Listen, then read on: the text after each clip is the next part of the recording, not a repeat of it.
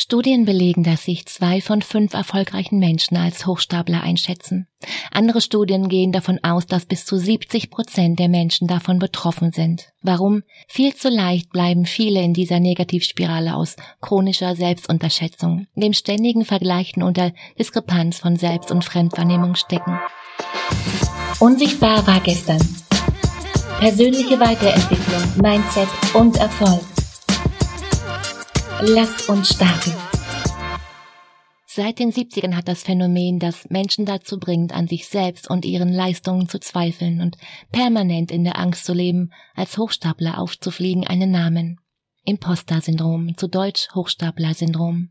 Und bewiesen ist längst darunter sind viele Frauen nicht. Nicht umsonst gibt es jede Menge Studien, die belegen, dass gerade Frauen sich viel zu oft unter Wert verkaufen. Und ich weiß, viele Frauen kennen trotz ihrer Karriere eben das Thema aus eigener Erfahrung.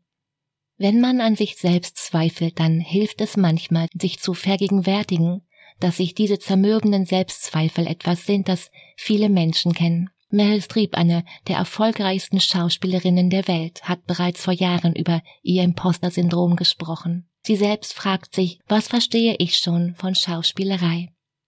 Interessanterweise sind vom Hochstapler-Syndrom Menschen, die in ihrem Job mehr als erfolgreich sind, betroffen.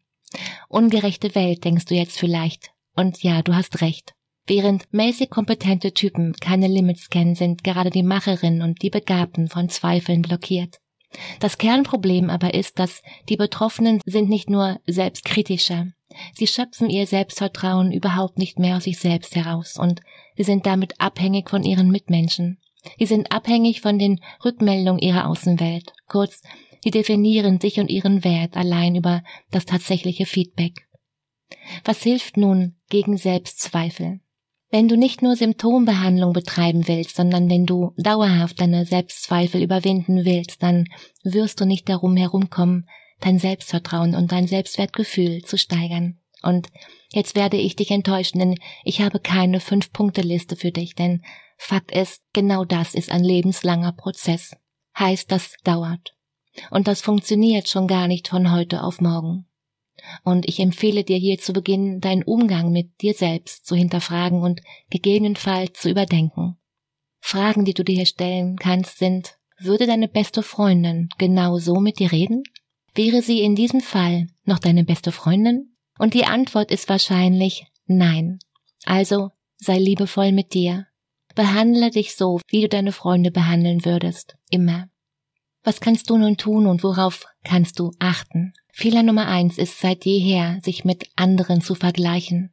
Denn die Krux ist du, du schaust nur auf die Stärken der anderen und vergleichst sie mit deinen Schwächen. Klarer Fall, du ziehst dir immer den kürzeren. Denn klar ist, es gibt nur eine einzige Person, mit der du dich vergleichen solltest.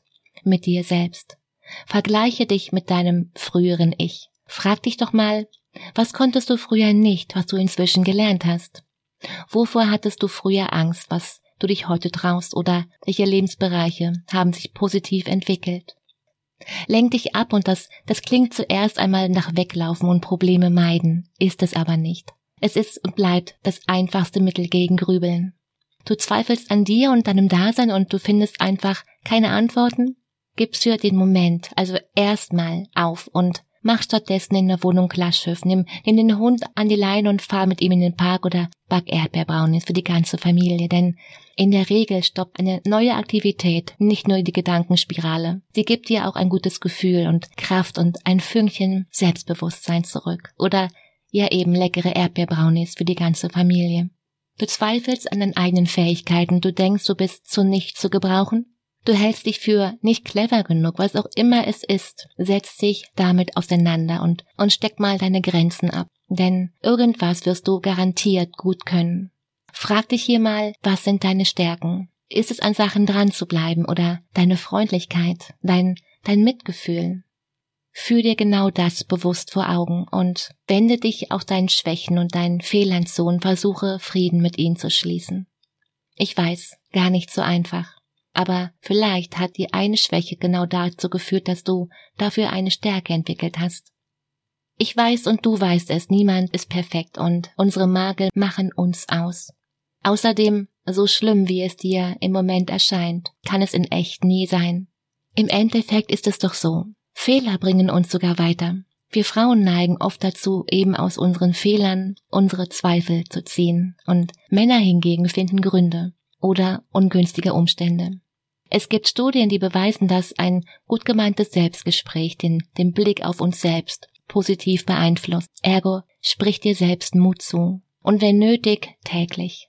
Stell dich also vor den Spiegel und schau dir tief in die Augen und sag dir, wie gut du bist, wie großartig, wie ein Mega-Knaller. Und dann gleich nochmal. Schreib dir selbst Zettel, auf denen du dich daran erinnerst und verteile sie in deiner Wohnung. Leg deinen Fokus auf die Dinge, die dir gelingen und ganz wichtig, Feiere deine Erfolge, auch dann, wenn die dich verstecken. Denn so bewusst wir auch sind, wir können unsere Situation niemals komplett objektiv betrachten. Wem gehört die Stimme in deinem Kopf? Achte, achte mal genau auf die Stimme in deinem Kopf. Ist sie wirklich deine eigene oder gehört sie einem anderen Menschen? Was, was meine ich damit? Angenommen, eine andere Person hat dir gesagt, dass, dass du etwas nicht kannst und falls dir genau das immer wieder eingeredet wurde, dann wirst du unbewusst glauben, dass das wahr ist. Sollte also diese Stimme wieder auftauchen und dir Dinge sagen wie, das schaffst du nicht, dann könnte diese innere Stimme vielleicht nicht deine eigene sein. Höre mal ganz genau hin. Du wirst erstaunt sein. Und es ist okay zu zweifeln. Punkt. Lange Pause, denn was passiert sonst? Du wirst wütend auf dich selbst, wenn, wenn du Zweifel hast. Warum muss es ausgerechnet dir passieren? Alle anderen sind doch cleverer und besser und erfolgreich. Nur bei dir braucht es halt noch. Wie ungerecht und, und genau dann, dann versinkst du in diesem Gedankenkarussell, was dich dann noch unsicherer macht. Also steig gleich aus dem Karussell aus, indem du die Zweifel im allerersten Schritt für dich akzeptierst. Und dann, wenn du sowieso schon am Grübeln und Zweifeln bist, dann kannst du ja gleich auch mal ein paar negative Gedanken von dir hinterfragen. Will heißen, hinterfrage deine Zweifel, also nicht ob sie stimmen oder eben nicht, nein, auf ihren Sinn. Frag dich hier mal, was nützt es mir, an mir zu zweifeln? Und inwiefern macht es mich besser? Und wen interessiert, dass ich mir hier gerade den Kopf zerbreche? Weil, wenn da momentan keiner ist, dann kannst du es doch eigentlich genauso gut lassen. Denn Glaubst du nicht auch, dass du viel, viel mehr erreichen könntest, würdest du dir statt der negativen auch mal wohlwollende Gedanken machen? Und erinnere dich, du bist eben erst auf dem Weg zu dieser Knallerversion deiner selbst zu werden. Laut Claire Shipman gibt es Studien, die belegen, dass Frauen mehr über ihre Leistung grübeln als Männer. Frag dich hier mal, was hast du in deinem Leben schon alles erreicht? Und jetzt sag bitte nicht nichts, denn genau das stimmt nicht. Niemand sollte mit seinen Zweifeln alleine bleiben. Besprich dein Thema mit einem anderen Menschen, einer guten Freundin, einer Kollegin oder einem Coach. Wenn du also an dir zweifelst, dann frag andere nach einer ehrlichen Einschätzung. Aus meinen Coachings weiß ich, dass gerade Frauen sehr oft zu hohe Ansprüche an sich selbst haben. Und besonders wir Frauen tendieren dazu, uns kleiner zu machen, als wir sind. Das, das ist dann das Tiefstapeln. Ganz ehrlich, so ein Scheiß. Wenn du dich schon vor dir selbst klein machst, wie sollen andere Menschen auf das, was du tust oder eben nicht tust, reagieren? Dieses kleiner machen, als du bist, schürt Zweifel ja erst so richtig, oder? Wie oft stehst du dir selbst im Weg, weil du dir nicht zutraust? Mach dich zur Abwechslung doch mal größer, als du bist. Nur mal so, quasi zum Ausprobieren. Und wenn du schon dabei bist, deine Körperhaltung beeinflusst nicht nur, wie du auf andere wirkst, sondern auch, und weitaus wichtiger, wie du dich fühlst oder eben nicht. Also hängende Schultern, gesenkter Kopf oder aufrechter Gang. Das macht einen kolossalen Unterschied. Durch die richtige Haltung fühlst du dich präsenter und voll da. Mit einer geraden Körperhaltung schüttet dein Körper Hormone aus, die, die dir signalisieren, ich habe alles im Griff. Also Schultern zurück, Kopf aufrecht und Blick geradeaus. Probier's mal aus. Und sei dir sicher, Selbstzweifel werden immer wieder mal kommen. Und mein Rat hier an dich, nimm deine als etwas an, das dich schützen möchte. Denn Zweifel und Ängste waren in der Steinzeit genau dazu da, uns das Leben zu retten, weil hinter jedem Busch ein Bär vermutet wurde oder ein Wolf. Und ich weiß, Herausforderungen machen erst einmal Angst und können uns komplett überfordern. Wir sehen nur das große Ganze und wissen nicht, wie wir genau das bewältigen sollen, und ich verstehe das. Die Kunst liegt darin, dass du dich nicht abhalten lässt. Der Aufbau von Selbstbewusstsein und Selbstwert braucht Zeit. braucht Erfahrung und Übung, und auch nach Jahren sind wir damit wahrscheinlich nie ganz fertig. Fest steht, sich mit den eigenen Zweifeln auseinanderzusetzen und ihnen etwas entgegenzusetzen, ist genau die richtige Entscheidung für dich. Denn wenn ich mit mir selbst in Beziehung trete, bin ich in einem positiven Sinne mir selbst der Nächste. Und Selbstliebe befähigt mich zur Nächstenliebe. Und wenn ich mich selbst nicht liebe, dann wird es mit dem Nächsten auch nichts.